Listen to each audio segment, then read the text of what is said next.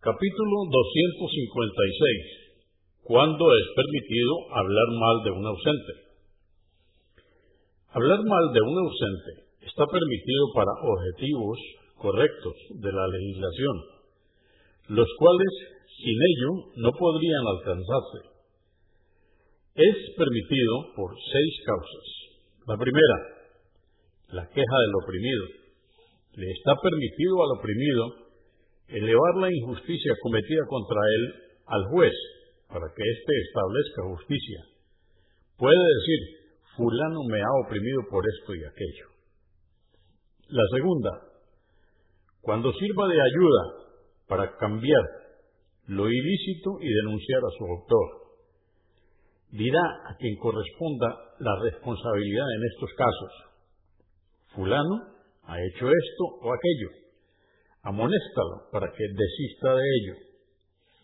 Esto con el objetivo de conseguir que deponga su actitud ilícita, ya que si no es con ese propósito mencionar las malas obras de una persona, no es permitido.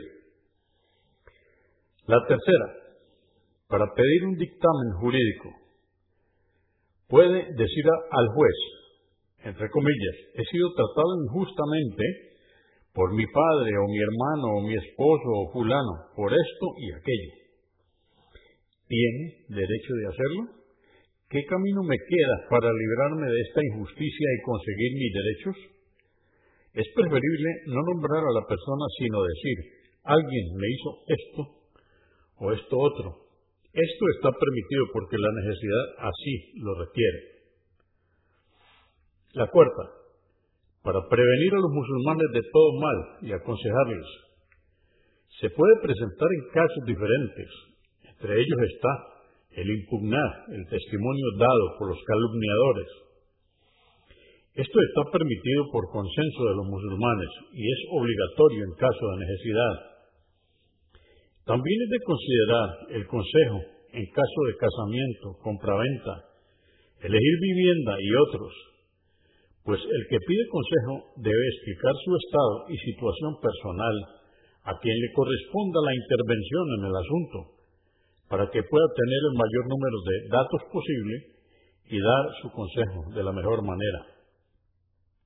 La quinta, aquel que hace públicos sus ilícitos, como beber vino o sustraer dinero a la gente o apropiarse indebidamente de lo que no es suyo. En esos casos está permitido mencionar aquello que su autor ha hecho público. Sin embargo, está prohibido mencionar otros defectos que no se refieran a los ilícitos públicos. La sexta, apodar a una persona por un defecto, como el cojo, el sordo, el ciego, el visco u otros. Está permitido nombrarla, pero no para resaltar un defecto físico, aunque es mejor llamarlo de otra forma. Estas son las seis causas en las que han coincidido los sabios y están basadas en los dichos proféticos correctos y conocidos que citaremos a continuación, si Alá lo quiere. Hadís 1531.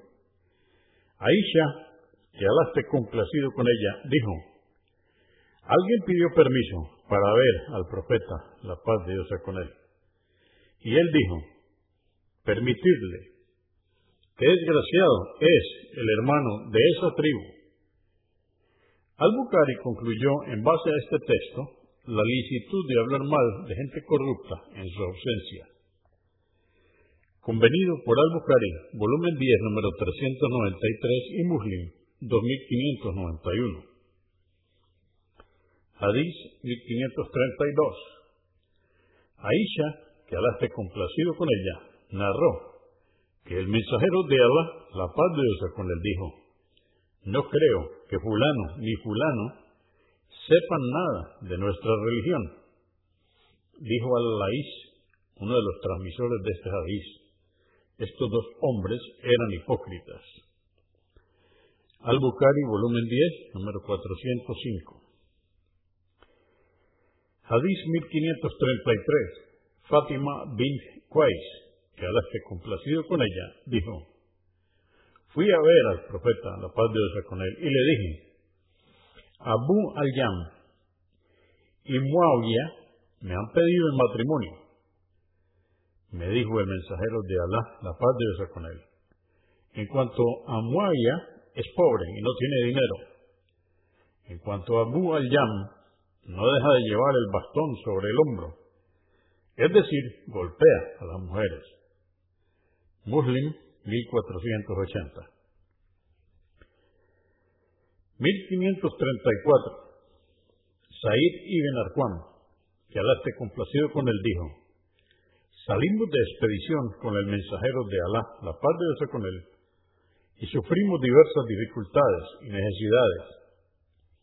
Entonces dijo Abdullah ibn Ubar a los suyos, no gastéis vuestras provisiones con los que están con el mensajero de Alá, hasta que no se dispersen y se alejen de él. Y añadió, si regresáramos a Medina, los más nobles de la ciudad echarían a los menos nobles. Fui a ver al mensajero de Alá, la paz de Dios con él, y le informé de lo sucedido. Este ordenó llamar a Abdullah ibn Ubay, y este juró repetidamente no haber dicho tal cosa. Entonces fue dicho, Said ha mentido al mensajero de Alá, la paz de Dios con él. Sentí gran congoja hasta que Alá reveló una sura dándome la razón dice el Corán, en el capítulo 63, aleya o verso 1, cuando los hipócritas se presentan ante ti, oh Muhammad. Así fue como Alá reivindicó mis palabras. Entonces el profeta, la paz de Dios con él, envió por los hipócritas para que pidieran perdón a Alá por ello, pero le dieron la espalda negándose. Convenido por Al-Bukhari, volumen 8, número 494, y Muslim 2772. Hadís 1535. Aisha, que Alá esté complacido con ella, dijo, Hend, la mujer de Abu Sufyan, pidió un veredicto al profeta, la paz de Dios con él, diciéndole, Abu Sufyan es un hombre avaro y tacaño no me da lo suficiente para mí y mi hijo. He tenido que tomar de sus bienes sin que se diera cuenta. Dijo, toma lo que necesites para ti y tu hijo, pero sin derrochar.